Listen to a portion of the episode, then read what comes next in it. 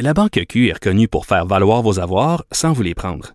Mais quand vous pensez à votre premier compte bancaire, tu sais, dans le temps à l'école, vous faisiez vos dépôts avec vos scènes dans la petite enveloppe. Hmm, C'était bien beau.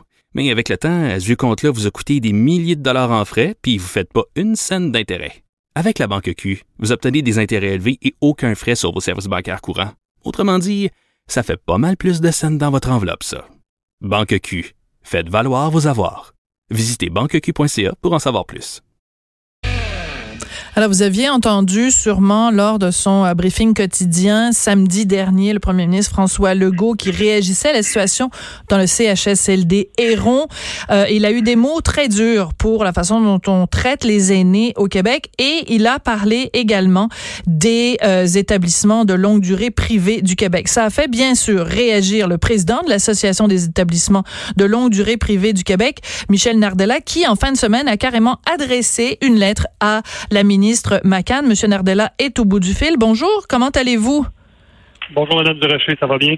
Oui, ça va. Alors, écoutez, depuis, euh, évidemment, Monsieur Legault a atténué ses propos. Euh, est-ce que vous êtes content du fait que maintenant, il soit moins, euh, qu'il pointe moins du doigt les établissements de longue durée privés ou vous êtes encore très fâché de ce qu'il a dit samedi? Écoutez, c'est certain que j'étais initialement, moi ainsi que mes membres, étant euh, outrés, étaient outrés parce que c'est inacceptable qu'ils pointent seulement une catégorie de CHSLD, quand dans les faits, tous les CHSLD, on fait quand même le même travail, on a la même mission.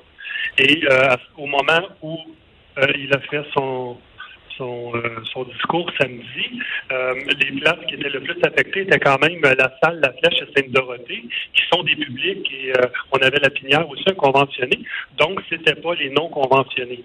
Maintenant, je comprends la sortie, le volet émotif mhm. euh, de, la situation parce qu'il n'y a pas juste M. Legault. Là. Moi-même et nos membres, on, est quand même, euh, euh, écoutez, c'est inacceptable. On n'avait pas de mots pour la situation à Héron, puis j'espère quand même que l'investigation et, mhm. les, recherches qu'ils font à l'intérieur avec les documents vont être capables de mettre une lumière sur une situation qui aurait jamais dû arriver. Absolument. Euh, moi, M. Legault, on s'entend. Monsieur euh, Nardella, j'ai beaucoup de difficultés et les auditeurs aussi à vous entendre. Donc, est-ce que c'est possible que vous soyez peut-être euh, loin d'une fenêtre ou que vous bougez? Parce que je trouve ça très important ce que vous nous dites, mais j'ai un petit peu de difficulté à vous entendre. Alors, euh, je vais. Que présentement, c'est mieux? Oui, beaucoup mieux. Voilà. Bon, ben, merci beaucoup. Voilà. Alors, écoutez, euh, le, dans votre lettre, vous soulevez quand même beaucoup de points qui sont extrêmement importants. Vous dites, entre autres, que Madame Blais, Marguerite Blais, donc la ministre des Aînés, a fait beaucoup de visites dans les CHSLD, qu'elle a promis de l'argent et vous dites, Monsieur Nardella, que cet argent-là n'est jamais venu. Donnez-nous les détails de ce qui s'est passé. Oui, j'ai eu une rencontre avec Madame Blais euh, approximativement trois semaines avant euh, l'éclosion de COVID-19 avec euh, son cabinet et, certains sous-ministres adjoints qui étaient présents. Et on a discuté du pourquoi que l'argent n'était pas descendu jusqu'à nous encore elle avait quand même été votée euh, en chambre. Le budget avait été accepté. Donc, on se demandait, et il y avait la difficulté, euh, il y avait des difficultés contractuelles avec euh, la, répartition des sommes, certaines régions, des contrats à plus long terme, moyen terme, le Conseil du Trésor, il y avait un volet légal.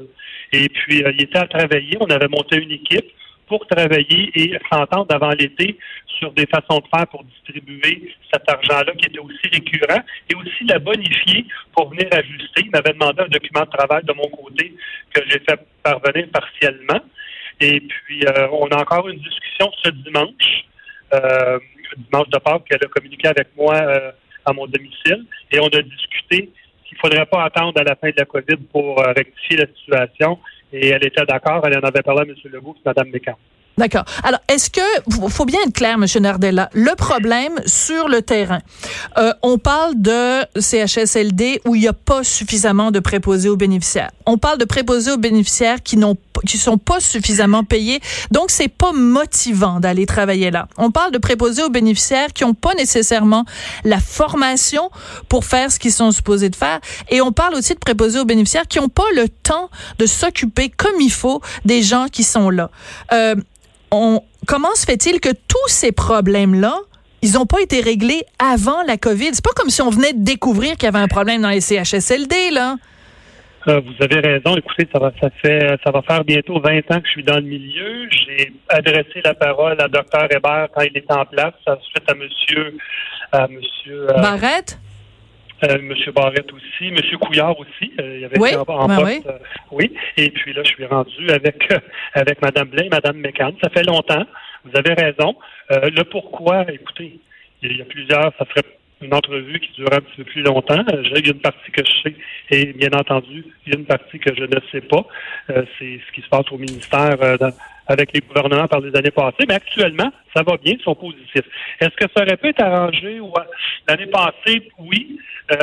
malheureusement, on n'a pas été capable de faire déboucher mutuellement les choses comme on aurait voulu. Et là, on, là, on était prêt. On a à peu près un mois de, de commencer à mettre peut-être à baliser les contrats et le financement pour finalement que ça se rende à nos préposés aux bénéficiaires, euh, qu'on puisse bonifier les salaires. Et ça s'est pas rendu, malheureusement. On, est en attente. On s'est parlé pour avoir euh, bientôt là, une, rencontre téléphonique par, euh, je vais dire par Skype. Oui. de faire un genre de réunion là, pour arranger quelque chose. Bon, ben euh, c'est c'est le fun de voir que l'argent va venir euh, dans dans bien bien plus longtemps après qu'on en aurait eu besoin. Euh, Monsieur Nardella, j'ai vraiment de la difficulté à vous entendre, donc je vais être obligé de, de mettre fin ici à, notre entrevue. Merci d'avoir pris le temps de nous parler, Michel Nardella, qui est président de l'association des établissements de longue durée privés du Québec.